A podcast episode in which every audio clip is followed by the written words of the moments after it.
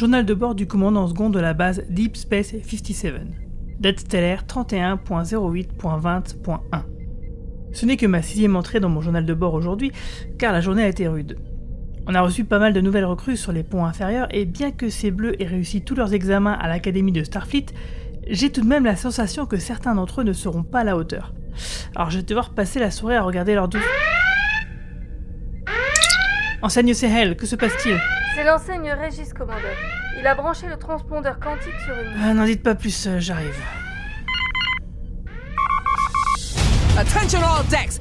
Lives are at stake, but our crew is ready and focused. Ooh, this is the new shuttle with the blast shield. The blast Stop it. shield, No, it's a blast works. shield. And Yeah, it it comes works. down and it goes up. Blast Stop it. shield. Stop it. We live on a spaceship. Nobody is dying from a spear wound. Hang in there. You got this. Space, the funnest frontier? Long range sensors have located a very sexy. Oh, no. Definitely no. No. No to this and also that. Program complete. Bonjour et bienvenue à tous les trekkers et trekkies de toutes sortes sur la base stellaire du cadran pop. Je suis Guigui et je suis bien content de vous accueillir dans notre podcast dédié à Star Trek. Podcast écoutable dans toute la galaxie et relayé par superpouvoir.com. Aujourd'hui, nous allons parler d'animation. Et oui, de prime abord, pour les newbies, on voit pas trop le rapport entre dessin animé et Star Trek. Et pourtant, on va en parler, mais tout d'abord, je téléporte à bord nos différents intervenants.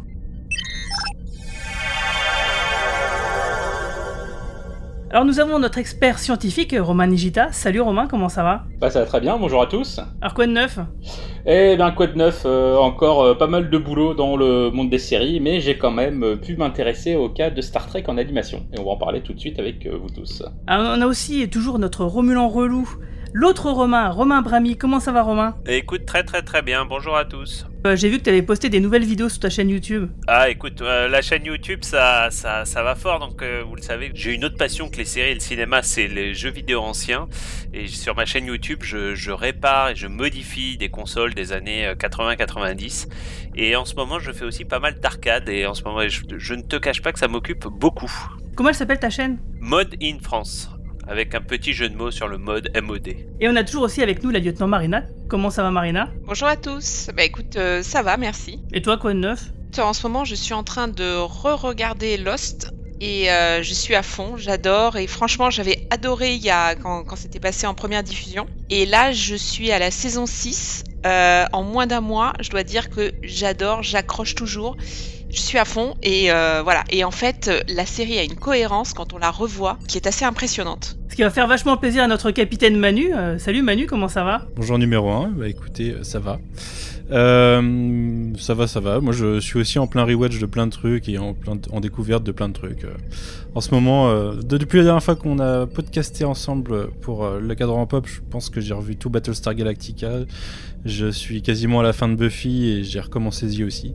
Donc je pense pas mal Prime Vidéo euh, pour tout vous dire. Et puis euh, je podcast pas mal aussi. On a sorti pas mal de trucs ce mois-ci. Ouais, donc je vous invite à aller voir. Pas le sujet, mais mine de rien, Prime Video, ça- c'est de Ouais. mieux en mieux. Il y a énormément de choses à voir et à Ah, moi je vous revoir sur conseille Prime un truc en ce moment chez eux, c'est Dispatches from Elsewhere. Euh, deux avec Jason Segel, qui C'est était très bien dans aussi, hein. Your Mother. C'est une série qui n'a rien à voir, c'est peut-être plus proche d'un. C'est un espèce de Lost, mec du cœur. Et un peu d'humour. Oh là là. Ah, tu me l'as vendu Mais faut, là. mais faut pas trop en dire, justement, c'est tellement mystérieux, faut pas expliquer ce que c'est, parce que les personnages eux-mêmes, au départ, ne comprennent rien.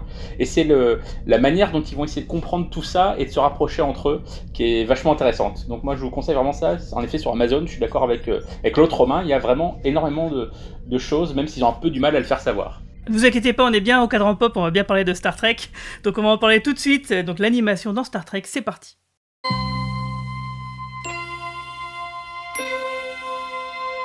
Space, the final frontier.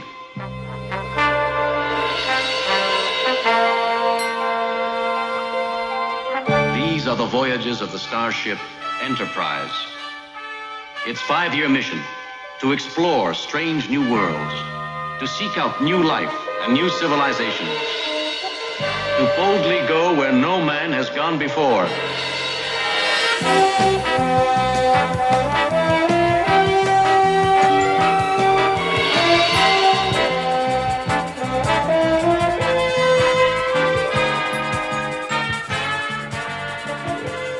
Alors, je le disais en introduction, souvent on oublie qu'il y a un vrai rapport entre Star Trek et l'animation, car il y a eu la série euh, animée de 1973, 4 ans après l'annulation de la série originale, et donc euh, je vais laisser notre expert Roman Nigita nous retracer son histoire. Alors imaginez, on est euh, aux États-Unis, on est en 1973 et ça fait déjà 4 ans que la série Star Trek a été annulée.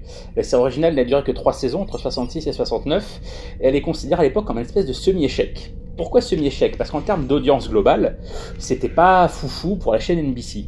Sauf que ça n'est que quelques années, quelques, mois, quelques années plus tard que les audiences fines avec vraiment le détail de qui regarde euh, les programmes euh, commencent à arriver et avec les rediffusions des anciens de Star Trek, on s'aperçoit que Star Trek a été un succès auprès des jeunes, les lycéens, les étudiants, euh, les collégiens, les enfants. Et là, la chaîne NBC se dit bah tiens Star Trek, puisque ça plaisait aux gamins, c'est un peu ce qu'ils se sont dit, eh ben on va en faire un dessin animé pour le samedi matin, pour les Saturday Morning Cartoon.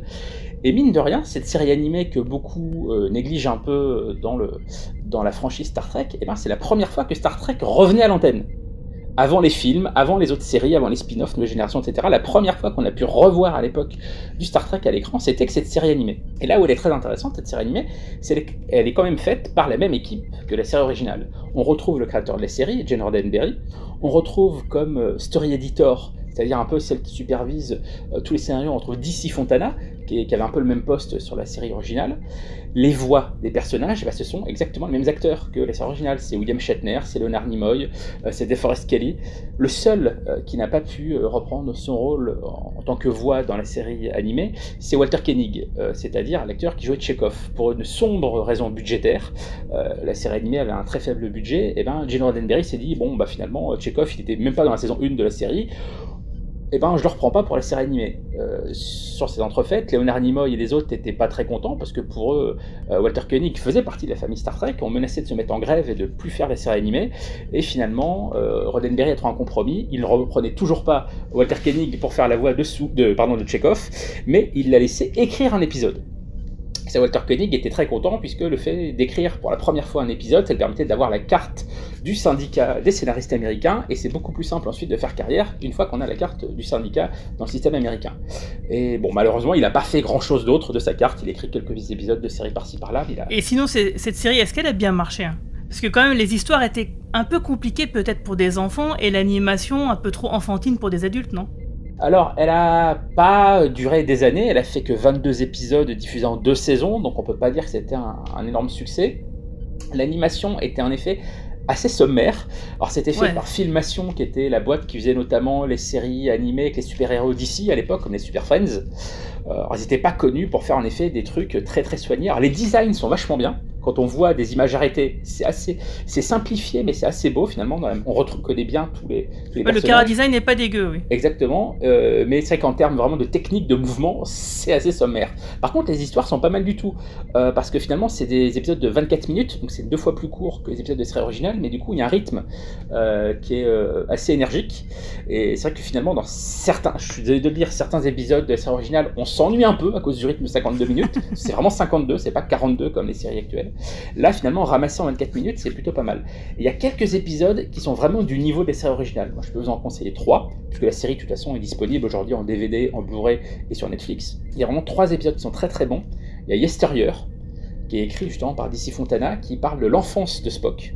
Et d'où il y a des éléments qui ont été repris dans Enterprise, si je me souviens bien. Euh, en partie. Ça réutilise le Guardians of Forever, c'est-à-dire euh, la porte qui permet de voyager dans le temps qu'on a vu dans City on the Edge of Forever euh, dans la série originale. Et donc on découvre l'enfance de Spock, même si maintenant c'est plus vraiment cohérent avec ce qu'on sait dans Discovery, puisque le problème de cette série animée, c'est qu'elle n'est pas considérée comme canonique. Elle a beau avoir été produite par Roddenberry, Roddenberry, quelques années plus tard, l'a un peu désavouée. Et donc elle ne compte pas dans euh, le canon officiel Star Trek. Elle n'est même pas prise en compte dans l'encyclopédia, par exemple.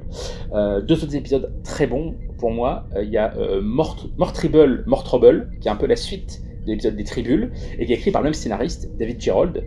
Et il y a le dernier épisode de la série animée qui s'appelle The Counterclock Incident, dans lequel on découvre Robert April, qui aurait été le tout premier capitaine de l'Enterprise avant même le capitaine Pike. Parce qu'en fait, April, c'était le nom euh, que Roddenberry avait donné à son capitaine dans la toute première Bible pour la série qu'il avait présentée aux chaînes de télé quand le vaisseau ne s'appelait même pas Enterprise, il s'appelait l'USS Yorktown. Donc ouais, c'est trois épisodes qui sont à voir, avec les vraies voix, comme je vous l'ai dit. Animation en effet un peu sommaire, qui est pas du tout du niveau que ce qu'on connaît aujourd'hui, encore moins dans, dans Decks, mais vraiment un truc qui est dans la continuité de la série originale, c'est un peu les, les deux dernières saisons de la mission de 5 ans comme vous le savez, Ouais. c'est une mission de 5 ans. Les trois premières, c'est les saisons live. Et on peut considérer que les deux dernières années, c'est les deux saisons de la série animée. Donc pour moi, vraiment une série qu'il ne faut pas négliger, qui est clairement. euh, qui fait honneur à la franchise, qui est aussi bonne que la série originale live, qui peut parfaitement euh, être considérée comme supérieure à certains épisodes d'Enterprise ou de Voyager. Donc franchement, une série à ne pas négliger. C'est vrai que s'il tire tout azimut pour créer des nouveaux projets, euh, Alex Kurtzman, euh, bah moi je ne saurais que lui conseiller que de refaire l'animation de cette série animée en reprenant les voix euh, du casting original. Je pense que ce serait vraiment pas mal. Juste un petit point euh, par rapport à la- l'analyse absolument complète et remarquable de Roman Higuita, comme d'habitude. Euh, J'aimerais juste rajouter que tout à l'heure, on va parler de la non-diffusion actuellement de Lower Decks en France et d'ailleurs n'importe où dans le monde à part aux États-Unis.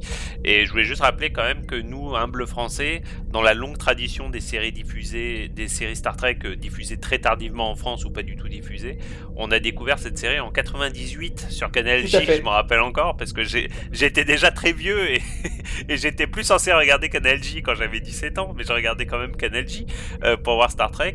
Et ouais, on a attendu 98, la série date de 75, donc je suis très très mauvais en maths, mais ça doit bien faire euh, 24 ans, c'est ça Parce qu'en fait, c'était l'époque où les gens qui regardaient le câble à, à l'époque s'en souviennent peut-être. La journée, avait Canal J, tout court, et le soir, il y a Canal Jimmy, qui étaient deux chaînes différentes, mais du même groupe à l'époque, euh, multithématique Canal+. Et en effet, c'est à l'époque où Canal Jimmy diffusait euh, notamment la série originale pour la première fois en VO, puis la nouvelle génération, et bien Canal J a eu la bonne idée d'acquérir cette euh, série animée. Et série animée dans laquelle on trouve quand même quelques petits éléments qu'on va retrouver dans le Wordex. Euh, je prends un petit peu d'avance, mais dans le Wordex, il y a le, le, le médecin du vaisseau, qui, qui est d'une espèce féline, les Catiens. Et ben en fait, la première fois qu'on a vu les Catiens dans l'univers Star Trek, c'était l'un des nouveaux personnages de cette série originale, de cette, série animée originale. Parce que dans la série animée, le fait que c'est animé, eh ben, les maquillages c'est beaucoup plus simple. Eh ben, il y a deux nouveaux personnages qui sont des espèces extra- extraterrestres qui n'auraient jamais pu faire à l'andane. Il y a donc une femelle Catienne, et il y a également un personnage qui est un peu comme les 8472 de Voyager, c'est-à-dire qu'il a trois bras, trois jambes. Et donc, bah, un Catien, Et une voix horrible. dans le Une voix horripilante. Ça, c'est un autre problème. Une question, Romain. Il y a, une, euh, euh, je sais pas moi-même vraiment parce que je l'ai, je suis même pas sûr d'avoir vu tous les épisodes au final de la série animée. Honte à moi.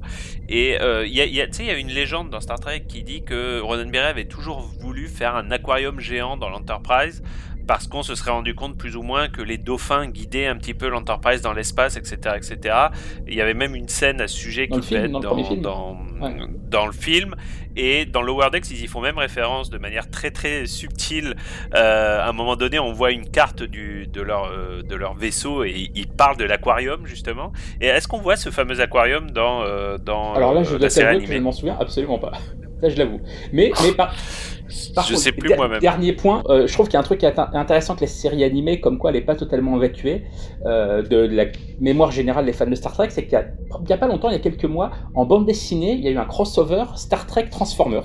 Et puisque Transformers est un dessin animé des, années 80, en tout cas un dessin animé, et ben en fait la partie Star Trek de ce comics, ce sont les designs du dessin animé. Donc en fait, tu te retrouves avec les personnages du dessin animé Star Trek face aux personnages du dessin animé Transformers des années 80. Et je trouve que ça marche vraiment, euh, cet univers-là, euh, face, euh, face à ce Transformers. Voilà. Donc comme quoi, ce- cette série animée n'a pas disparu pour les fans de Star Trek. Alors ok, on a donc bien eu cette première série animée de les années 70 qui est donc dispo sur Netflix et on en a désormais une deuxième avec Lower Decks et qui donne dans l'autoparodie cette fois. Mais avant de présenter la série et de faire la, critique du premier épisode, hein, ce qu'on va faire dans la zone spoiler, bah Romain, l'autre Romain, va nous expliquer déjà pourquoi contrairement à Discovery et Picard, bah on n'a pas déjà la série en H plus 24 en France. Euh, d'ailleurs, nous, si on a vu le premier épisode, ça, bah, via une diffusion exceptionnelle de CBS euh, sur euh, YouTube, hein, qui ont fait ça exprès pour présenter la série à l'international. Alors, euh, Romain Brami, explique-nous, c'est quoi ce bordel? C'est encore un coup des Romuliens ou quoi? Alors déjà la diffusion sur euh, CBS YouTube c'était une erreur, Ah hein, je, je te le rappelle puisque CBS s'en est rendu compte et ils ont au bout de 24 heures ils ont ils ont supprimé euh, de manière euh, avec la- en utilisant la géolocalisation, ils ont supprimé l'épisode. Ah, bah, Donc, je croyais que c'était fait exprès, tu France, vois. donc on a eu. ah non non pas du tout. C'était pour attirer le, le chaland sur euh, CBS All Access, qui est une chaîne payante hein, aux États-Unis. C'est diffusé sur l'équivalent du Netflix de CBS aux États-Unis, Lower Decks, comme Picard. Mais non non, c'était pas du tout être censé être une diffusion internationale. Officiellement, alors. Bon, tout le monde se demande un petit peu parce qu'on est quand même à l'heure de la- ce qu'on appelle le peak TV et aujourd'hui ça n'existe quasiment plus des séries. Enfin, Romain, arrête-moi si je dis des bêtises, mais des séries qui ne sont pas diffusées. euh, faut vraiment qu'elles soient très très obscures pour trouver une série qui ne soit pas Je- diffusée. bah, en bah, les, US, les séries de network, il y en a 24. encore beaucoup qui le, qui le sont pas. Euh, là, je peux te donner un exemple. Va démarrer euh, à la fin du mois sur Sci-Fi en France le reboot de Charmed, dont il y a déjà deux saisons. Donc deux saisons de retard quand même. Oui, mais c'est Charm, hein. bon. Alors voilà. Euh, et, et c'est vrai qu'en tout cas, euh, sur Star Trek, on commençait à être très mal habitué, ou très bien habitué, je devrais dire, puisque depuis euh, Discovery, on, a, on avait tout en, en US 24. Il s'avère que là, la série est no-show en France, mais elle est no-show dans le reste du monde, à part Et au Canada. Et au Canada aussi. Euh, puisque, et au Canada, euh, puisque euh, bah, comme ça avait été annoncé nulle part, on s'attendait tous à ce qu'il y ait une diffusion globale de la part d'un Netflix, d'un Amazon, comme ça avait été le cas pour Picard. Et en fait, non. En- la série est no show. Alors, on a demandé, euh, alors quand je dis on, c'est pas nous, hein, je vais pas faire comme Patrick Poivre d'Arvor, mais euh, il a été demandé à euh, Mike McMahon, le, créateur de la série, euh, pourquoi, comment se faisait-il que la série n'était pas diffusée Même en Angleterre, hein, par exemple, les Anglais jusqu'à présent ont quasiment toujours eu Star Trek en direct des États-Unis, et même les Anglais ne l'ont pas. Et Mike, Ma- Mike McMahon, oula, je vais la refaire. Et Mike McMahon a fait une réponse qui a un peu surpris tout le monde en disant que c'est la faute du Covid. Parce que euh, du fait du Covid, la, euh, la, production de la série a été globalement chamboulée. euh, que en gros ils ont pris deux mois de retard sur leur, euh, sur leur timing initial et que du coup les négociations internationales ont elles-mêmes pris du retard. Mais ils promettaient, alors c'est une interview que au moment où on enregistre qu'à moins déjà trois semaines je pense, mais ils promettaient qu'on aurait des nouvelles bientôt et que voilà il y a absolument aucune intention de cacher cette série à l'international et que cette, que cette série serait diffusée à l'international. Bon ça laisse un peu perplexe parce que bon je, je, je ne travaille pas dans les networks et à CBS. Euh, ceci étant dit, on sait bien que production et vente internationale, en général, c'est quand même des, des sujets qui sont un petit peu séparés. Euh, Aujourd'hui, on voit souvent des séries même qui sont vendues avant même d'être produites. hein. C'est quand même quelque chose qui se voit beaucoup. Euh, bah, C'était le cas de Picard, d'ailleurs, si je dis pas de bêtises, ça avait été annoncé à l'international avant même que le premier épisode soit tourné. Donc, le côté on a pris du retard à la production. c'est chelou, ouais. Moi, je sais pas ce que vous en pensez, les gars, mais je trouve ça très très chelou. Bah, d'autant que euh, oui, ça, ça se fait souvent euh, quelques mois à l'avance et euh, le Covid a eu bon dos pour pas mal de choses à travers le monde dans les coms. dans les coms des différentes entreprises, on sait très bien que dans la moitié des cas, c'est pas le Covid qui a repoussé beaucoup de choses, c'est juste que les, les chaînes ou les networks ont pris plus de temps pour ou enfin ont, ont pris ça comme excuse pour se dédouaner. Mais moi je trouve ça très bizarre. hein. Pour moi c'est juste que euh, étant une série animée, ils savaient pas trop quel public viser et ils sont pas. Ils ont probablement voulu voir quel serait l'accueil euh, au niveau national avant de se lancer à l'international avec des contrats un peu euh, en- un peu trop engageants. Il y a eu un vrai retard quand même qui a été causé par le Covid sur certaines séries ces derniers mois. C'était pour le, le doublage euh, de certaines séries, euh, notamment en France. Euh, Il y a des séries qui étaient programmées et qui ont été soit uniquement mises en VO sur Netflix et ils, annonçaient qu'il y aurait la VF plus tard, soit sur certaines chaînes, par exemple la saison 2, euh, la saison 2 de Miracle Workers sur Warner TV, ils ont carrément décalé la diff de quelques mois pour pouvoir faire le doublage. Mais hormis voilà des raisons euh, qui vraiment tombaient au moment du confinement, au printemps dernier, en effet, le reste, c'est beaucoup plus certainement des histoires de, de négo avec euh, le lancement international de la version euh, internationale CBS All Access dont tu vas sûrement nous parler, euh, mon cher Romain. Justement, moi j'ai deux théories si tu veux. Bon, la première en effet, c'est que peut-être CBS a été un petit peu c'est voulu un petit peu trop gourmand avec Lower Decks qui ne reste qu'une série d'animation, ce qui n'est pas tout à fait la même chose qu'une série prestigieuse à effets spéciaux avec des acteurs connus, etc., etc. Et du coup, les négociations un petit peu traînent un petit peu en longueur. Pourquoi pas. Et la deuxième théorie qui est, un petit peu plus crédible, et là par contre le Covid pourrait être une, réelle explication, c'est que on sait bien que beaucoup de networks américains aujourd'hui se posent la question de l'internalisation de leur plateforme. Euh, Est-ce qu'on verra bientôt HBO Max dans le reste du monde, par exemple? Euh, On a déjà Netflix, on a déjà Amazon. Euh, et est-ce que finalement CBS All Access n'avait pas l'intention en 2020, en fin 2020, de, de lancer CBS All Access dans le reste de la planète? Et là, pour le coup, en effet, le côté Covid, on peut bien imaginer que euh, c'est pas le moment de lancer une nouvelle plateforme euh, payante actuellement parce que les gens ont- voilà, il y a- ça a un impact économique évident le Covid et que du coup ça le, le, le Covid aurait reculé les plans de CBS sur le lancement de All Access dans le reste du monde et donc la diffusion de Lower C'est dommage qu'ils aient pas été prêts au moment du Covid parce que Disney Plus ça leur a plutôt réussi. Euh, ouais, c'est une possibilité, hein, euh, c'est clair et net.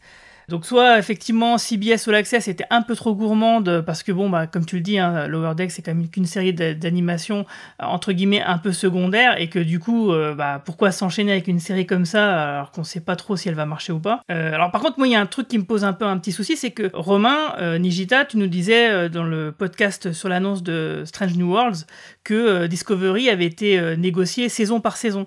Ouais, c'est ce qu'on m'avait dit, c'est ce qu'on m'avait dit sur le tournage justement de la première saison de Discovery, et ça expliquerait peut-être pourquoi, alors que CBS, CBS All Access a annoncé là il y a quelques semaines la date de lancement de la saison 3 de Discovery, euh, et ben Netflix n'a pas du tout embrayé international. Netflix n'a absolument pas communiqué pour l'instant sur le lancement de la saison 3. C'est à ça que je veux faire allusion, euh, parce que c'est ça qui me fait un peu peur, c'est que du coup, euh, si cette théorie bah, s'avère juste, bah, du coup, la saison 3 de Discovery, on va peut-être devoir attendre également pour la voir. Et ça, c'est un peu embêtant. Et ce sentiment est d'autant plus renforcé chez moi qu'à chaque fois que je taquine le community manager de Netflix, je me prends des gros vents. Donc euh, effectivement, c'est louche, mais de toute façon, on va bientôt euh, en avoir le cœur net, hein, parce que la saison 3 de Discovery, elle commence dans 6 semaines. Et ce qui d'aut- d'être d'autant plus frustrant, c'est que la version internationale de All Access, elle n'est pas pour tout de suite en France. C'est-à-dire là, on sait que ça va se lancer normalement début 2021 euh, en Amérique latine et dans les pays nordiques. Euh, ça devrait s'app- s'appeler Paramount Plus. Ça, ça a été révélé dans un papier du Hollywood Reporter euh, début août. Mais il est aussi précisé dans le papier que ça pourrait arriver en France, mais bien plus tard, en 2021.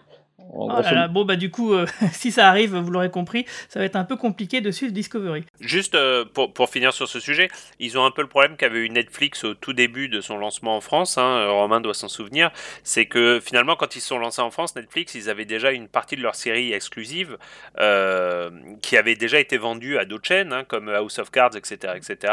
Et euh, les, les, les, les, les, les premiers utilisateurs de Netflix en France se rappellent que par exemple quand la plateforme a été lancée, euh, je crois qu'il n'y avait Non. pas House of Cards et je crois qu'il y avait de souvenirs, il n'y avait pas Orange is the New Euh, Black si, non ça, il plus, l'avait- il l'avait crois. dès le début, mais c'est Et, House of euh, Cards qui- ça y avait, pardon. C'était House of Cards. Et, et il a fallu un petit peu de temps, en effet, pour. euh, Bon, ça a été assez vite, hein, je pense que Netflix a été très très agressif. Bah, ça a été assez vite pour avoir les premières saisons, mais je crois qu'il y avait une exclue euh, sur les nouvelles pendant un moment. Canal Plus avait l'exclu au début, ouais. Mais Canal n'a pas eu les toutes dernières dernières. Et encore, c'est un peu différent parce qu'en fait, House of. Cards, c'est pas une série produite par Netflix, c'est une, pro- une série produite et distribuée par Sony, dont ils vendent l'exclu à Netflix. La différence avec les séries Star Trek, c'est que Star Trek, c'est euh, dans le package euh, CBS Paramount Viacom qui fait, euh, qui fait aussi All Access. Donc, pour eux, c'est plus simple, je pense, de contrôler les droits des séries Star Trek qu'à l'époque Netflix pour House of Cards. Tout à fait, mais s'ils ont déjà vendu, euh, par exemple, s'ils avaient déjà vendu les deux premières saisons de, Discovery, on peut imaginer qu'ils ont qu'ils les ont vendus pour euh, deux ou trois ans au minimum d'exclusivité à Netflix, et je pense pas qu'ils puissent les récupérer comme ça euh, en, un claquement de doigts de toute façon, même s'ils sont honneurs de, la de la propriété à la base quoi. Et, et tout ça, c'est des petits problèmes que toutes les plateformes ont. hein. Euh, Disney, on s'en rend moins compte, mais Disney a eu exactement les mêmes problèmes. Ils ont un certain nombre de films et de dessins animés qu'ils n'ont pas pu récupérer immédiatement dans leur lancement international. Ça se fera petit à petit. Mais faut pas oublier que ces, plateformes, c'est quand même une prise de risque hein, pour tous ces majors, parce que, bah, mine de rien, la vente à l'international, ça a rapporté des sous. Alors peut-être pas sur Star Trek énormément en France en tout cas, mais bon en tout cas euh, le lancement de, de par exemple de, euh, on peut imaginer que Disney quand ils vendaient euh, Civil War et des gros films comme ça et les Avengers ça leur apportait énormément de sous et mine de rien d'essayer de le regarder sur leur plateforme, bah, c'est euh, des vraies prises de risque hein, de, de la part de ces plateformes. Alors on va revenir un petit peu à Lower Decks. Donc la série elle a été créée suite à la volonté d'avoir une série auto-parodique. Hein, c'est à se demander s'ils n'avaient pas marre de voir Futurama, South Park et d'autres séries d'animation les parodier. Ils se sont dit, bah tiens, on va le faire nous-mêmes. Euh, D'où le choix bah, de, de prendre un auteur euh, qui a travaillé sur la série Rick et Morty en guise de showrunner. Alors Manu, est-ce que tu peux nous en dire un peu plus de ce gars-là? Oui. Alors, bah, son nom, vous l'avez entendu de la bouche de Romain il y a quelques instants.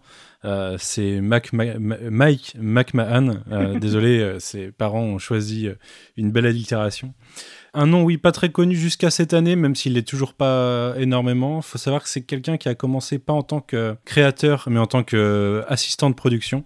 À la base, il bossait pour euh, Scott Rudin Production, qui était une, boîte de prod de films. Il a notamment travaillé à l'époque sur euh, le film South Park, du coup, qui était créé en association avec cette boîte de prod. Et plus récemment, du coup, il est devenu scénariste, euh, sachant que c'est un fan de SF, et il est devenu scénariste dès le début de Rick and Morty, sur la série créée du coup par Dan Harmon et Justin Roiland. Et il a fait sa petite place là-bas. Il se qualifiait lui-même du mec en charge de l'ASF au sein de la série, puisque pour, enfin, vous savez que c'est Dan Harmon vient de la comédie, euh, Justin Roiland vient de l'animation avec euh, notamment euh, Adventure Time auparavant. Et il y a un gros côté SF dans Rick and Morty, puisque ça se base notamment sur Retour vers le futur et toutes les variations, toutes les dimensions, enfin, le côté dimension parallèle qu'on peut avoir dans la SF dans ce genre d'histoire. Euh, c'est une série, euh, je pense qu'on va beaucoup citer quand on va comparer euh, Lower Decks à autre chose euh, à travers euh, tous les réseaux sociaux ou même euh, toutes les analyses de presse, puisque c'est une série adulte SF euh, d'animation euh, récente. Donc à mon avis, c'est la, plus connue, c'est celle-là à laquelle on se référera. Et euh, au sein de Rick and Morty, il a fini par devenir showrunner sur la dernière saison, euh, la saison 4, avant rapidement en fait de quitter euh, le truc pour monter des projets perso. Et ces projets perso, les deux ont été annoncés en 2018 et les deux ont- sont sortis en 2020 puisqu'on en a une qui est sortie en avril ou mai qui est Solar Opposites qu'il a créé euh, sur Hulu avec Justin Roiland justement le co-créateur de Rick and Morty euh, qui est une série euh, de sitcom SF animé que je n'ai pas encore regardé mais qui a été euh, assez largement euh, bien critiqué euh, par le public et par C'est la, série sur, avec un groupe d'extraterrestres, euh, c'est ça? Ouais, c'est ça. Ça sert pas mal, Ouais. Beaucoup l'ont considéré au-dessus de la saison 4 de Rick and Morty, justement. Je trouvais qu'elle avait un meilleur propos. Et la deuxième, c'est bien sûr euh, Lower Decks, du coup, sur laquelle il va pouvoir euh, exercer toute sa, tout son, son savoir SF euh, et de fan de Star Trek, puisque c'est un fan de Star Trek à la base, et qui vient de sortir, du coup, euh, sur CBS All Access. Ok, alors on va parler du fameux premier épisode, mais avant ça, euh, bah, Marina, si tu nous disais quel fut l'accueil des fans euh, aux États-Unis? Alors, de ce que j'ai pu voir, euh, et vous me corrigez hein, si vous avez d'autres informations, mais en fait, euh, la série a suscité des réactions assez mitigées de la part des, des fans de Star Trek. Alors, l'émission a un score très bas sur euh, Rotten Tomatoes de la part du public. Elle a actuellement un score d'audience qui est de 34% sur euh, 268 utilisateurs, et la note moyenne est de 2,12 étoiles sur 5. Alors voilà, c'est en fait les, les fans de, il y a certains fans de Star Trek qui apparemment se sont opposés à l'idée en fait de la de- d'un dessin animé, mais dès le début et ils ont été assez euh, tout de suite été contre la série et ils l'ont dit euh, clairement. Bah, faut savoir qu'il y a toute une, une communauté de haters de tout ce qui est récent Ouais. en Star Trek sur Internet et qui, qui se mobilise beaucoup pour ce genre d'opération. Ouais, et en fait, là, ce qui a, ce qui a énervé les gens apparemment, hein, mais il n'en faut pas beaucoup, c'est qu'en fait, euh, généralement, Star Trek, mais non, non, mais là-dessus, euh, c'est c'est amusant parce que hum, ils se sont, en fait, ce qui les a, ce qui les a choqués, c'est que d'habitude, Star Trek met toujours en avant des officiers, des, des navires d'élite, euh, voilà, qui présentent le, le- le meilleur de la flotte euh, de Starfleet, qui incarnent vraiment la vision utopique de Gene Roddenberry. Mais on a toujours su hein, qu'il y avait, enfin, il y a toujours eu des officiers subalternes, mais des- déjà il y a le fameux épisode de Lower Decks de Next G. Il y a toujours eu des, ouais. Voilà, qui est, qui est vraiment euh, génial et qui a, que je considère un des meilleurs épisodes. Et on voyait des, des subalternes être les, les premiers rôles. Et puis, euh, mais c'est la première fois que ces, ces personnages avec des défauts euh, sont mis en avant dans Star Trek. Et donc, les, les fans purs et durs ont été surpris qu'on mette en avant des, des officiers aussi médiocres. Mais euh, voilà, moi, si, si je peux juste faire une remarque, c'est qu'en fait, je trouve qu'il y a beaucoup de tendresse dans la description de certains personnages.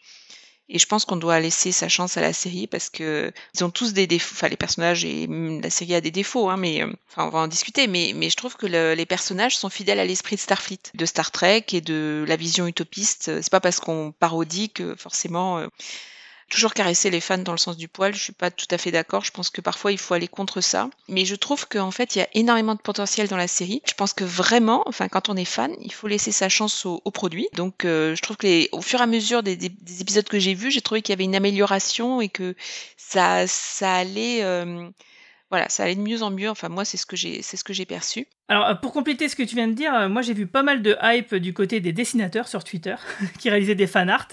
bah, moi aussi, j'étais un peu dans ce move-là.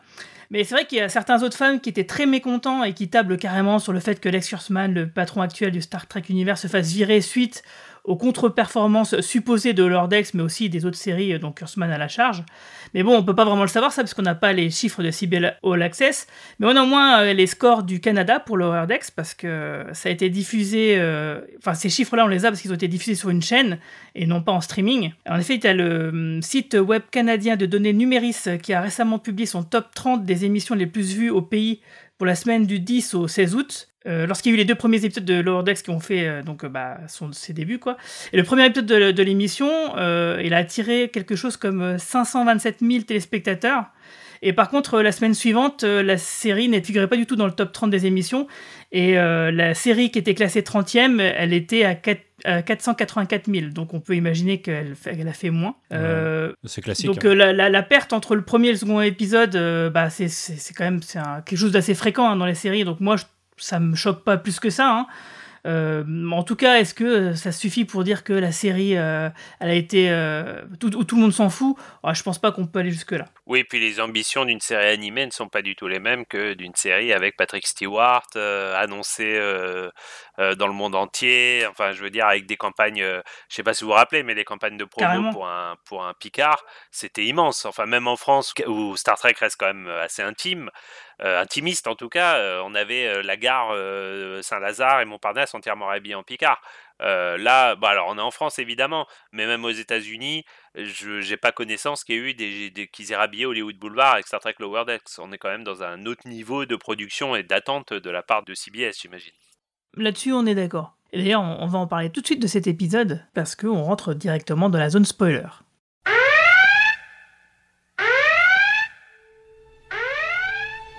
Captain's Log. Stardate 57436.2. First contact is a delicate, high stakes operation of diplomacy. One must be ready for anything. Are you pretending to do a captain's log? We're all supposed to keep logs. Okay, let me listen to it. No, go away. Leave me alone. I can't believe you're no, wasting no. your shore leave on this. Donc un peu comme pour notre base spatiale, la série Lower Decks raconte les aventures de l'équipage euh, du vaisseau, alors nous c'est une base stellaire, et là c'est un, vaisseau spatial, qui est sans doute le plus insignifiant de toute la flotte de Starfleet. Alors en 2380, donc juste après le film Nemesis, à bord de l'USS Cerritos, les enseignes marinaires Bohm, Boimler, j'arrive jamais bien à le dire ça, Rutherford ou encore Tendis s'efforcent d'accomplir leur devoir malgré tout un nombre d'aventures mais surtout de mésaventures. Alors, je vais laisser Marina nous parler quand même du, nous présenter le premier épisode et là du coup après on va pouvoir euh, critiquer un peu euh, tous ensemble. Euh, ce premier épisode nous présente les, personnages principaux, quatre jeunes enseignes de Starfleet appartenant au pont inférieur de l'USS Cerritos. L'enseigne Dwana Tendi, qui est tout juste transférée sur le vaisseau et qui rencontre les enseignes Brad Boimler, Beckett Mariner et Sam Rutherford. Chacun est attaché à un secteur qui nous permet de suivre ce qui se passe, par exemple à l'infirmerie pour Tandy, l'ingénierie pour Rutherford, le pont pour Boimler. La première mission que nous suivons est un deuxième contact sur une planète avec tout ce que cela a de moins exaltant qu'un premier contact. Cependant, la planète réserve des surprises, notamment des virus et des animaux pour le moins inattendus nous suivons comment le premier officier, Jack Romson, transporte à son insu un virus extraterrestre de la surface de la planète au vaisseau et celui-ci infecte rapidement une grande partie de l'équipage. I can't believe it! This is the greatest ship I've ever seen! Hey you! Green girl! Pump this! Don't pass out! Oh. Sorry, sorry. I'm good at exploring strange new worlds and solving space mysteries. Let's see what I got assigned. Holodeck waste removal. That's Klingon prison stuff. Whoop!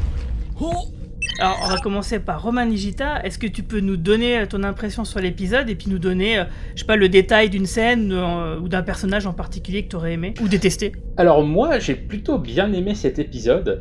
Euh, j'y retrouve à la fois ce que j'attends aujourd'hui de Star Trek et ce que j'attends d'une série animée humoristique. Je pense que je vous ai bassiné à peu près dans chaque podcast qu'on enregistrera ensemble sur Ouais, mon envie de voir Star Trek à nous donner des nouveaux personnages, aller dans le futur. Et ben ça y est, on l'a enfin. Discovery étant dans le passé, j'en avais marre. Picard, bah c'est Picard, on l'adore, mais c'était toujours Picard. Là enfin, on a du nouveau. On découvre un nouveau vaisseau. Ça fait combien de temps qu'on n'a pas eu un vrai nouveau vaisseau dans le futur? On a un tout nouvel équipage et que des gens qu'on connaît pas. Rien pour ça, moi je trouve ça génial. Euh, alors en effet, c'est pas les hauts gradés du vaisseau comme on l'a dit tout à l'heure, c'est des personnages comme dans le fameux épisode Lower Decks de Nouvelle Génération. Et tant mieux. Après tout, on a déjà eu ça avec Michael Burnham euh, dans Discovery, et moi je trouve ça très bien que justement le fait que maintenant, avec euh, toutes les séries Star Trek qu'on a sur CBS, CBS All Access, ils puissent prendre des risques.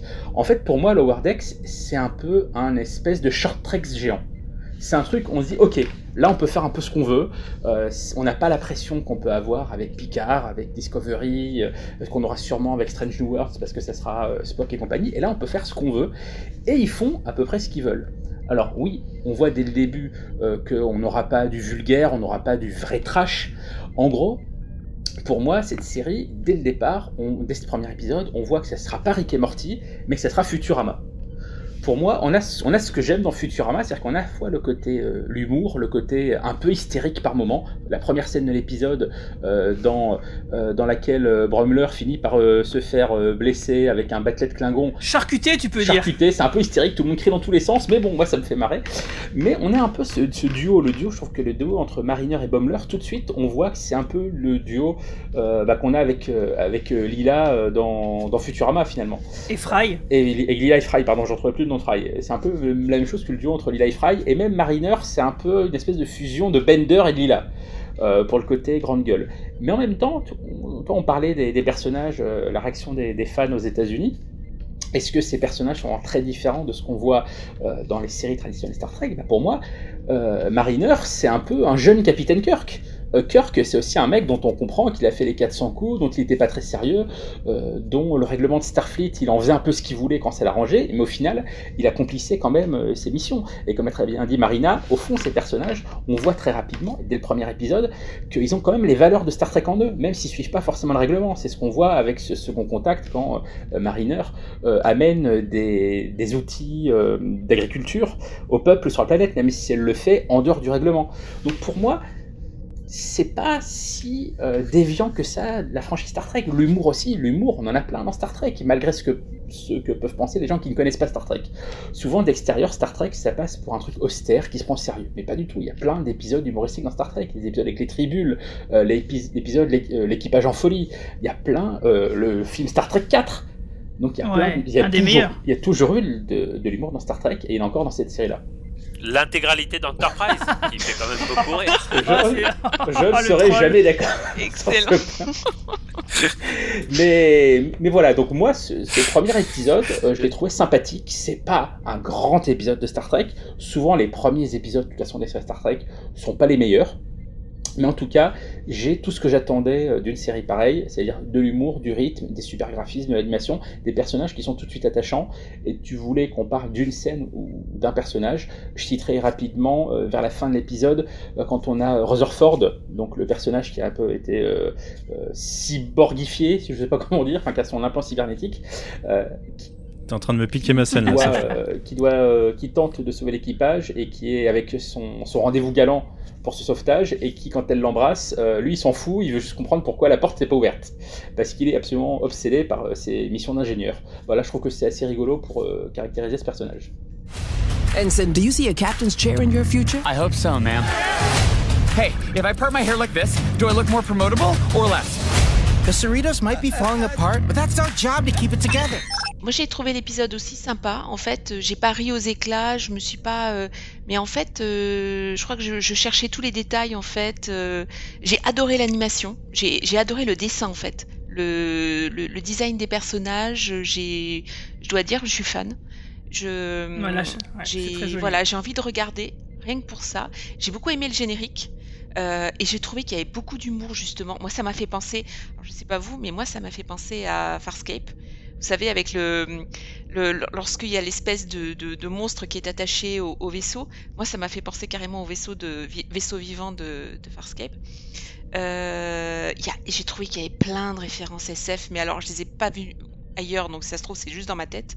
Mais par exemple les cochons fermiers de la planète, ça m'a fait penser à la nouvelle euh, Comment servir l'homme. Je sais pas si vous l'avez vous l'avez lu ou. Tu parles de l'épisode de la quatrième dimension. Voilà, et en fait ça a été adapté, c'est une nouvelle voilà qui a été adaptée en, en nouvelle de de enfin en, un épisode de Twilight Zone et voilà, et moi, ces cochons m'ont fait penser à ces, à ces extraterrestres.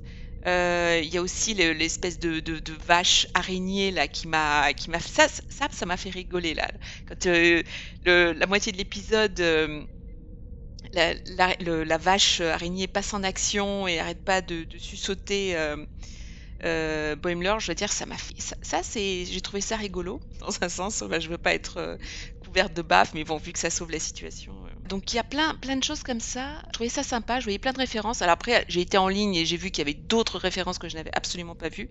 Euh, bon, bien sûr, j'ai euh, le backlet, bien sûr, ça bien sûr, c'était une grosse référence. Le, la boisson romulienne, le whisky romulien, ça aussi, bon, j'avais vu plus ou moins la référence.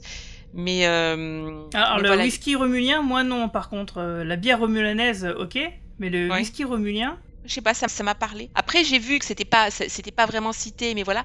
Mais je sais pas, que- quand elle en a parlé, quand elle était en train de se saouler avec ça, moi je sais pas, ça m'a, ça m'a parlé. Il y a des petits trucs comme ça. Ça m'a pas fait rire aux éclats par moments euh, quand ils sont tous devenus là des, des espèces de zombies, tout ça. euh, je me suis dit mon dieu encore un Walking Dead. euh. Hum, Le, cyborg là m'a fait m'a fait penser à Cyborg justement de New Titans, mais la BD côté mécanique et tout. C'est un personnage que je trouve sy- sympathique aussi. Alors qu'est-ce qui m'a fait penser à Lower Decks aussi? Ah oui, Tandy. En fait, euh, vous savez, il y a une des enseignes qui, aide le Dr Crusher dans Lower Decks. Et en fait, c'est exactement le genre de personnage qu'elle représente en fait, un personnage qu'on voit au cours des, des deux trois dernières saisons, qu'on suit comme ça en arrière-plan. C'est le genre de référence que j'ai trouvé tout à fait sympathique. Donc, j'ai pas adoré, mais je suis prête à donner sa chance au dessin animé. Je, je trouve ça sympa, voilà. And we're here? No, we're actually way down here. Keep it moving, lower decks. Next!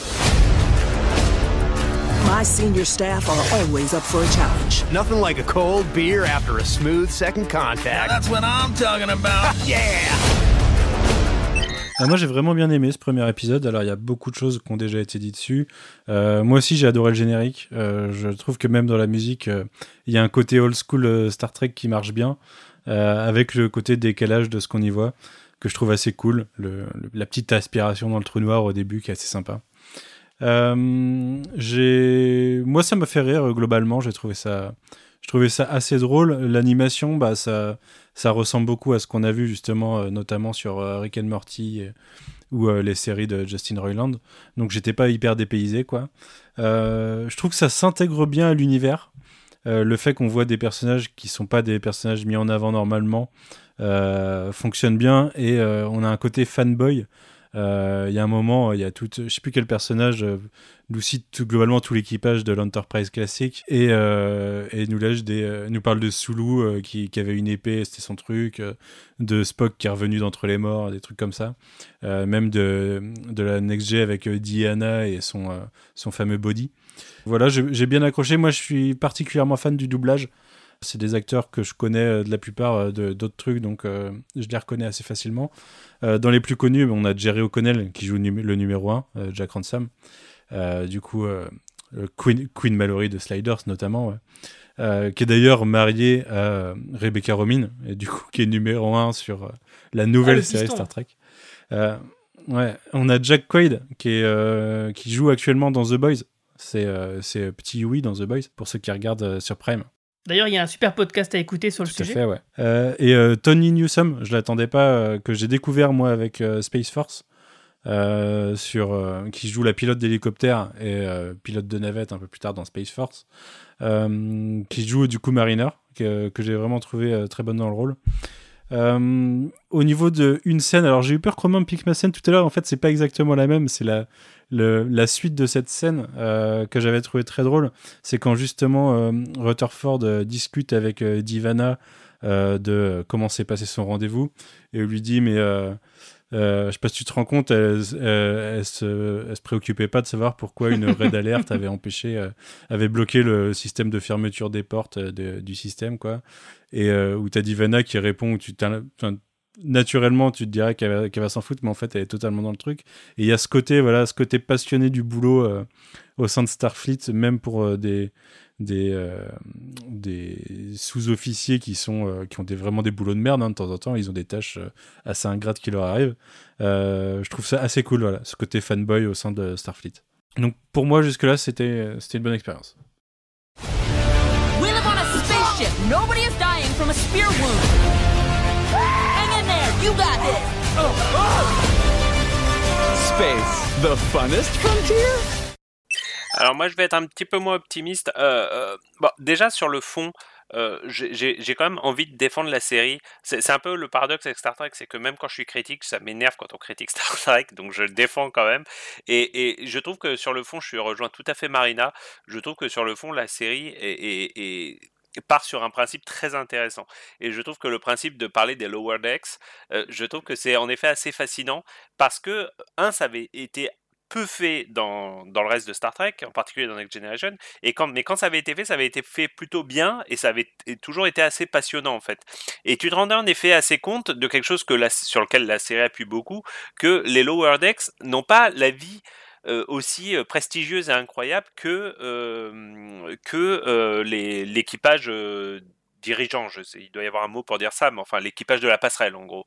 Et, moi je pense à deux épisodes euh, qui m'ont beaucoup marqué. Je pense déjà à l'épisode tapisserie, vous savez, de, où Picard revit sa vie, et, en particulier il imagine une vie alternative qui aurait été un peu médiocre, et finalement la vie médiocre alternative de Picard, c'est Picard qui devient un lower decks. Il est simple et, euh, officier scientifique, euh, et tu te rends compte que voilà, c'est pas génial comme vie en fait, c'est assez, c'est assez nulos quoi. Et, je pense à un autre épisode, je sais pas si vous vous en souvenez, c'est aussi un épisode de NextG qui s'appelait Eye of the Beholder, où tu te rendais compte que euh, au sein de l'entreprise, parmi les lower decks, il se passait des drôles de choses. Il y avait des gens déprimés, il y avait des gens qui se suicidaient, il, se passait quand même des choses assez incroyables. Et euh, voilà, ça laisse quand même penser que euh, parmi ces petits officiers, euh, dans ces grands vaisseaux qui comportent plus de 100 personnes, euh, ouais, c'est pas exactement la même vie que, euh, que les, grands, les grands officiers de Starfleet. Et je, trouve le principe vraiment, vraiment pas mal. Et là-dessus, je, la série, j'ai envie de la défendre et j'aime bien. Ce qui me gêne un petit peu plus, c'est la forme. Je trouve que cette série arrive très, très, très, très tard. Tu parlais de Futurama par exemple, Guigui plutôt, et il s'avère que voilà, Futurama c'est une série qui date quand même de 1999. C'est une série qui a 21 ans et qui avait déjà quand même énormément appuyé et avec brillance ses, parodies de Star Trek. Il y avait des épisodes entiers euh, consacrés à euh, bah, Star Trek en particulier avec des, des guest acteurs qui étaient des vrais acteurs de Star Trek, etc., etc. Mais il y avait aussi des personnages réguliers de la série. Moi, je, je pense souvent à Zach Branigan. Vous vous rappelez le, le, le- la, la parodie du Capitaine Kirk. Et, quand je me dis que Zach Branigan c'est un personnage qui a 21 ans, je me dis que tu vois par exemple le premier officier qui, est un personnage attachant dans la nouvelle série de- dans Lower Decks, mais tu vois, ça arrive quand même 21 ans après Zach Branigan. Et pour l'instant, le premier officier, il m'a pas autant fait rire que Zach Branigan me faisait rire il y a 21 ans dans Futurama. Euh, euh, et on parle de Futurama, on a aussi parlé de Rick et Morty, une autre série que j'adore, mais une autre série également qui date de 2013, donc il y a quand même 7 ans, et qui pour le coup, euh, euh, tu vois, Futurama avait déjà une très grande liberté de ton, euh, Rick et Morty, c'était vraiment la, c'est vraiment la transgression absolue, tu vois, donc Futurama, ça a déjà pris un coup de vieux, un coup de vieux amical, mais ça a déjà pris un coup de vieux en termes de ton par rapport à Rick et Morty. Et donc là, tu te retrouves avec Lower Decks, euh, qui arrive un peu en bout de chemin, comme ça, et tu te dis, ouais, en effet, comme tu l'as très bien dit, euh, Rick et Morty, ça cartonne. euh, en, tout cas, dans la communauté geek, ça cartonne. Je, pense que les chiffres d'audience sont, sont pas énormes, mais en tout cas, dans la communauté geek, ça cartonne. Futurama, ça reste culte. J'oublie quelques séries comme American Dad, d'autres trucs comme ça qui, avaient, qui parlaient déjà pas mal de SF. Et je me dis que c'est quand même une série très facile. Euh, qui amène rien de nouveau, c'est-à-dire qu'elle n'a pas tout à fait la liberté de ton de Futurama et elle n'a pas la transgression de, de Rick et Morty. Qu'est-ce que ça amène de nouveau finalement? Ça va être en effet des références beaucoup plus directes puisqu'ils ont le droit de le faire au Klingon, au euh, tu vois, au machin, au bidule, euh, au, je sais pas, comme tu dis, à un moment donné, elle cite euh, de manière quasiment, euh, on dirait une checklist, euh, Kirk, Spock, euh, machin, etc., etc. Je trouve la série sympathique. Marina, je trouve, a très très bien résumé le truc en disant euh, j'ai pas ri aux éclats. Bah moi non plus, j'ai pas vraiment ri aux éclats, je t'avouerai. Alors que j'ai ri aux éclats plusieurs fois devant Rick et Morty, j'ai ri plusieurs fois aux éclats devant Futurama, et ça fait longtemps, mine de rien. Donc voilà, je trouve que la série est globalement facile. Elle fera pas de mal à Star Trek. Voilà, elle, se positionne bien. Il y, y a, rien pour l'instant qui m'a choqué d'un point de vue ton.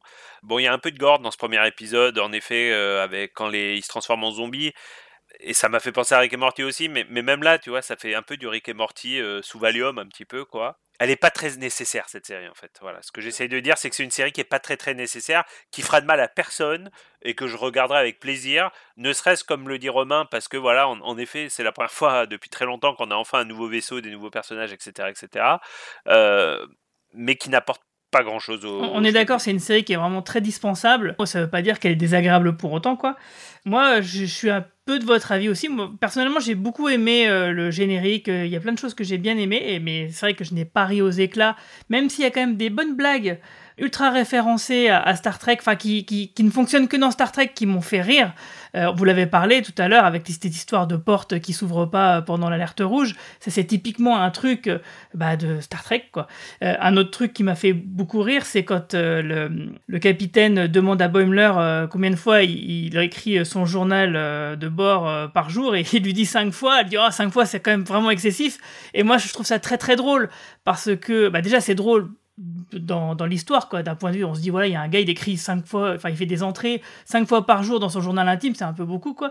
Mais en plus de ça, par rapport à, la série euh, de ce qu'on a vu des épisodes, c'est souvent, euh, bah, vous savez très bien, entre les coupures pub, euh, le journal de bord du capitaine, c'était toujours le moment de replacer un peu l'histoire. Et on se demandait toujours, enfin moi en tout cas, je me demandais toujours à quel moment il peut bien avoir le temps de rentrer ces, ces putains de données dans son, son journal de bord. Et donc du coup, je trouvais que c'était une blague qui fonctionnait sur deux niveaux, qui fonctionnait plutôt bien d'ailleurs. Mais tu vois, typiquement, cette blague, euh, euh, Guigui, excuse-moi de t'interrompre, je la trouve drôle, mais je sais pas si tu te souviens justement dans Futurama, il rigolait, quand il y avait des épisodes sur Zach Branigan, il rigolait déjà énormément sur les journaux de bord. Et moi, je me rappelle une blague qui m'avait fait mourir de rire, où tu voyais Zach Branigan comme ça sur son fauteuil qui disait date de date stellaire 82 300.6. Et en fait, tu sortais quand il disait ça qu'en fait, il inventait complètement, si tu veux, la date n'avait absolument aucun sens. En, gros, il, mettait des chiffres point 6 comme ça. Et, et, tu vois, même ces blagues-là sur le, ça a été fait en fait. Je veux dire, c'est pas bon. Là, là, ils ont légèrement dévié ont, oui, il a fait six fois et tout. Mais, mais même ça, ça avait déjà été très, très brillamment moqué par Futurama. Et je te parle de ça, j'étais encore euh, quasiment teenage. Bien sûr, mais c'est pour ça que je disais au début euh, que sûrement la volonté de faire cette série, c'est de se dire, bah voilà, on a vu Futurama, on a vu plein de séries de ce style-là qui arrêtent pas de se moquer de nous, euh, autant le faire nous-mêmes, quoi. Alors c'est clair que les mecs, ils vont rien réinventer puisque tout a déjà plus ou moins été déjà fait. surtout bah, sur une, série, une saga comme Star Trek, hein, genre dans, dans, South Park, il y a souvent des références à Star Trek avec des euh, des, clins d'œil euh, bien, bien sentis, comme par exemple Jeff Bezos qui serait un Talosien, par exemple. Mais donc, bref, moi, la, série, elle m'a quand même j'ai quand même trouvé bien sympathique, notamment, bah, vous l'avez dit déjà, grâce à l'animation, le cara design euh, qui se rapproche un peu de celui de Rick et Morty, mais surtout l'animation en elle-même qui est ultra fluide, avec plein de petits détails, des petits détails vraiment très très fins, que ce soit dans les mouvements des mains, des, jeux de regard, des choses comme ça, avec des décors magnifiques. Euh, vraiment très très chouette. Euh, et bon, bien sûr, un casting vocal qui est, plutôt pas mal, même si euh, bah, je déplore de ne pas pouvoir l'avoir vu en français, parce que moi, les, séries d'animation de ce style-là, j'aime bien les voir en français, parce que je trouve que les acteurs de doublage français, bon, bah, ils ont le même talent que, que ceux d'outre-Atlantique. Euh, mais c'est vrai que Mariner me posait un petit peu un, souci. Euh, Roman Nishita, tout à l'heure, tu parlais que c'était une sorte de proto-Kirk. Euh, moi, je trouve que c'est un peu un mix entre Kirk et, et Burnham, parce que ce qu'elle a d'énervant de, de, Burnham, c'est qu'elle a toujours raison sans faire le moindre effort et, avoir l'air de s'en foutre, quoi. Euh, et c'est trop facile, c'est vraiment trop facile de, de, je trouve, de. Alors, c'est une bonne idée. Bon, après, c'est un premier épisode. C'est le premier épisode. Ouais, mais même déjà dans le premier épisode, moi, elle m'a un peu saoulé. enfin, surtout au, au, début. Après, effectivement, quand, euh, quand le, déroulé de l'épisode euh, se, se, fait, quoi, euh, et puis qu'elle qu'elle dit, voilà, à la fin, à Boimler, qu'elle va le prendre sous son aile, qu'on sent qu'il y a une vraie relation entre les deux, je me, je me suis dit, oui, pourquoi pas. Mais au début, elle, m'a un peu crispé quand même à, à, parler aussi vite, à être aussi présente et, et à tirer un peu la couverture à soi. moi, je préférerais qu'il se calme un petit peu et qu'il laisse faire les choses et qu'il ne fasse pas des, des gags trop forcé. Euh, c'est pour ça que j'ai bien aimé, par exemple, bah, euh, quand ils visitent le Lodec, par exemple. Et je trouvais que c'était aussi des, des, bonnes blagues, euh, même si elles sont très faciles. C'est clair, hein, je me suis, il n'y a vraiment pas de quoi se taper le cul par terre. Mais voilà, moi je, je préfère qu'on reste un petit peu plus sobre et que ça parte un peu moins dans tous les sens malgré tout. la série n'est pas faite pour être sobre. Oui, elle n'est pas faite pour être sobre, mais il y, y, a un peu un cul entre deux chaises. Euh, je sais plus qui tout à l'heure disait, il faudrait que ce soit plus tral. Bah, c'est, Romain. Il disait, ouais, il faudrait que ça aille un peu plus loin parce que voilà, ça, ça, a déjà été fait. Et moi, d'un autre côté, je me dis, ah, peut-être que c'est pas assez sobre et que des fois, l'humour de, Star Trek, il fonctionne bien en contraste avec, euh, bah, entre guillemets, je mets des grosses guillemets, la sobriété, et puis pouf, tout de suite après une blague. Là, je trouve que dans Lower Decks, ils veulent mettre trop de blagues, trop d'humour. Je pense qu'il n'y a pas vraiment besoin d'aller autant dans l'humour, et peut-être qu'on pourrait aller un peu plus dans l'aventure. Mais, euh, je pense que tu, tu, en fait, tu pointes euh, le vrai problème de cette série, et je pense qu'ils ne le résoudront jamais, c'est euh, qu'ils ont en effet, comme tu l'as très bien dit, le cul entre deux chaises. Je, je ne sais pas, j'essaie de trouver un autre exemple où une franchise s'est parodiée elle-même, et j'en trouve pas. Euh, bah, X-Files, mais. Star Wars, Star Wars. Ouais, mais le, temps d'un ou deux épisodes, comme l'a fait, comme l'a fait également Star Trek avec certains épisodes comiques. Toi, Star Wars avait failli le faire avec une série animée qui devait être faite par Seth Green sur les Stormtroopers et qui finalement n'a pas été faite. Euh, il y avait juste une bande-annonce et c'était un peu avant le, le, le, rachat par, par Disney. Du coup, elle n'a jamais vu le jour. Ça aurait été un peu l'équivalent de Lower Decks. Euh, il y a en effet X-Files qui va faire sa série animée comique qui a été annoncée cette semaine. Euh, J'ai fumé de la tête. Mais c'est très compliqué, je pense, quand, quand, es dans, euh, quand tu es au sein de la franchise, de te parodier toi-même, euh, tu as forcément des limites. Euh, en effet, on a parlé du trash tout à l'heure. Ils ne pourront, je pense, ils n'auront jamais le droit de faire un truc aussi trash que Rick et Morty. Après, est-ce que il faut être trash pour être drôle? Ça, c'est un vaste débat. Mais je pense qu'en effet, ce, péché originel de vouloir faire une parodie au sein de la franchise, je pense que de toute façon, ils n'arriveront jamais à résoudre ce truc-là et on sera toujours le cul entre deux chaises. Ça, je pense que les, limites sont présentes dès le premier épisode et je pense qu'on n'en sortira jamais. On parlait de Futurama, on a cité Futurama plusieurs fois. Futurama, effectivement, ça a toujours été beaucoup de la comédie, mais pas que. Et des fois, ça partait un petit peu dans le drame et dans l'émotion, et du coup, on avait un équilibre qui se mariait plutôt bien. Là, moi, j'ai l'impression que l'équilibre, dès le premier épisode, euh, cet équilibre que je pense qui aurait pu être sympathique n'est pas présent.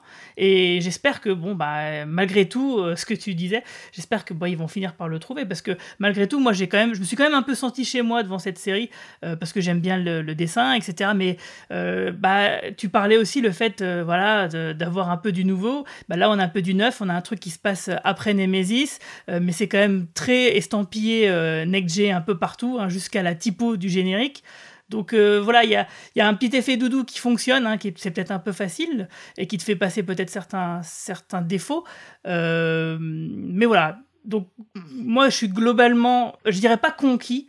Comme le disait Romain Brami tout à l'heure, euh, elle c'est une série qui ne, je ne fera pas de mal et qui ne fera sûrement pas partie du canon. Donc c'est bon, on se détend, ça va bien se passer. Sachant que pour info, je me suis posé la question à un moment dans l'épisode, il cite un, un General Order 5 et je me suis demandé euh, s'il faisait référence à un vrai euh, General Order qu'on connaissait ou pas.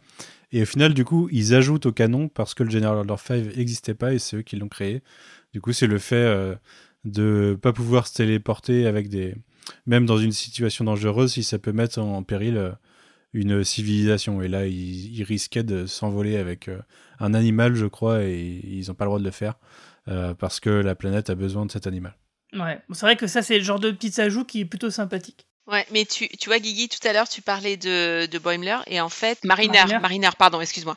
Euh, tu parlais de Mariner et en fait, euh, moi, elle m'a fait penser à, à l'enseigne euh, Arène, en fait.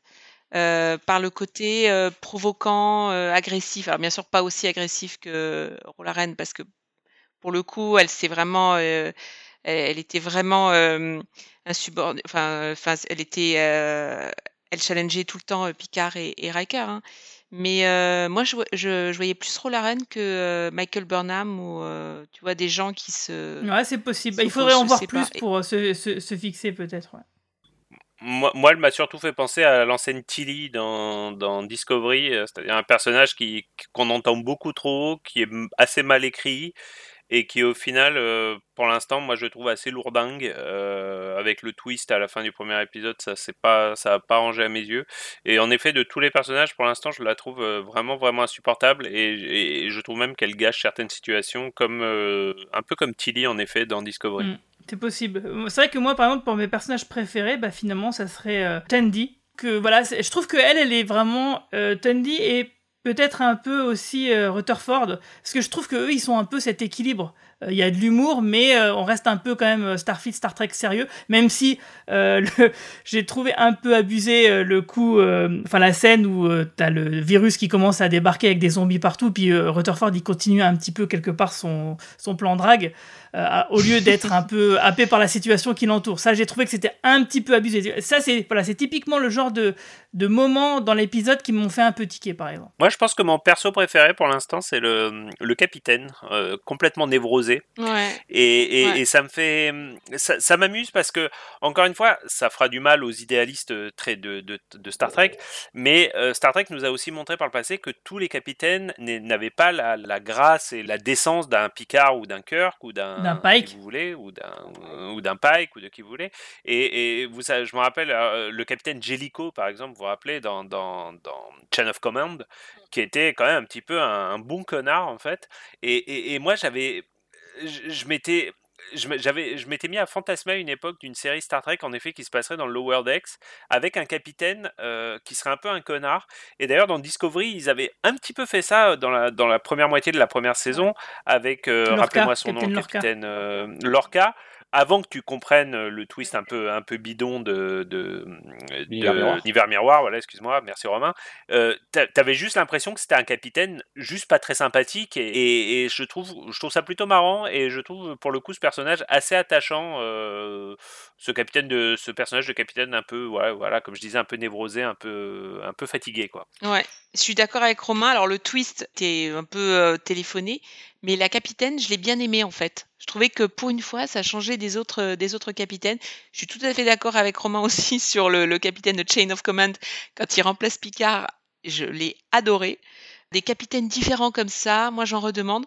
Et, et je rajouterais même que euh, le premier officier, j'ai envie d'en d'en savoir plus. Ça a l'air d'être une caricature. Ça a l'air d'être une caricature de Riker dans le genre euh, alpha male et tout ça. Mais franchement, je pense qu'il y a du potentiel aussi euh, pour lui. Donc voilà, c'est pour ça. J'ai parié aux éclats, mais j'ai envie de- d'en voir plus. Donc on va dire que c'est bon signe. Au, fi- au final, au final euh, si la réussite de la série c'est son équipage de passerelle et pas son équipage de Lower Decks, ça serait quand même une énorme faute d'écriture. puisque du coup, Ouais. tu, tu, tu sors complètement de ce qui était censé être la Je série. le trouve un peu méchant comme avec euh, Mariner et Bommler. Moi, je trouve que en effet, séparément, ils peuvent être agaçants, mais c'est le duo qui fonctionne, et c'est souvent ça dans Star Trek. C'est des, c'est des duos, voire des trios Ouais, je qui fonctionnent. Et comme vous l'avez dit, Tandy et Rutherford, ils fonctionnent aussi tout de suite. Et moi, je trouve ça euh, justement euh, vachement intéressant ce que vous venez de dire, c'est que dès le premier épisode, en 24 minutes, les personnages fonctionnent. On Oui, s'y attache. en tout cas, ils sont- ils sont on bien campés. qui ils sont. Et on a envie de voir la suite. Moi, c'est ça que j'ai- retenu le premier épisode. Et ça, euh, toutes les séries Star Trek n'ont pas réussi à le faire. Revoyez le pilote de Voyager. on n'a pas envie de voir la suite, quoi. Les personnages, on s'en fout, Ouais, ils c'est sont l'autre bout du cosmos. Je, je refais ma vanne revoyant Enterprise en entier. Ou c'est pas la peine. T'es trop méchant avec Enterprise. Le, quand sou- même. le souvenir est trop récent pour moi. Eh ben, est-ce que vous avez des choses euh, encore à dire avant de conclure? Eh ben, vivement que CBS All Access se trompe et mette les épisodes suivants sur YouTube par erreur. Ah oui, et que c'est clair qu'on puisse faire d'autres podcasts. Non, ce- ce- ceci étant dit, euh, c'est quand même un problème parce que c'est vrai qu'on a, on a perdu l'habitude de- D'attendre. de- Ah oui. d'attendre et on n'a plus très envie d'attendre et on peut plus trop se permettre d'attendre non plus parce qu'il y a toujours quand même ces problèmes. Alors bon, sur une série comme Lower Decks, le, le spoiler c'est, c'est, c'est, c'est un peu galvaudé. Mais, Ah, sur mais Discovery, bon, ça pourrait poser problème que- par contre. Là. Dans Discovery, ça pourrait poser problème. Et c'est vrai que c'est quand même un petit peu, c'est quand même un petit peu, un petit peu problématique, quoi. Euh...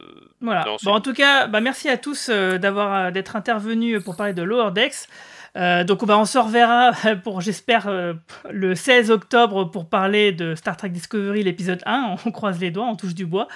D'ici là, ben, on se reverra pour d'autres podcasts. Nous, j'ai un, un autre podcast sur Camelot qui est en préparation. Toi, Manu, t'as quelque chose? J'imagine que oui.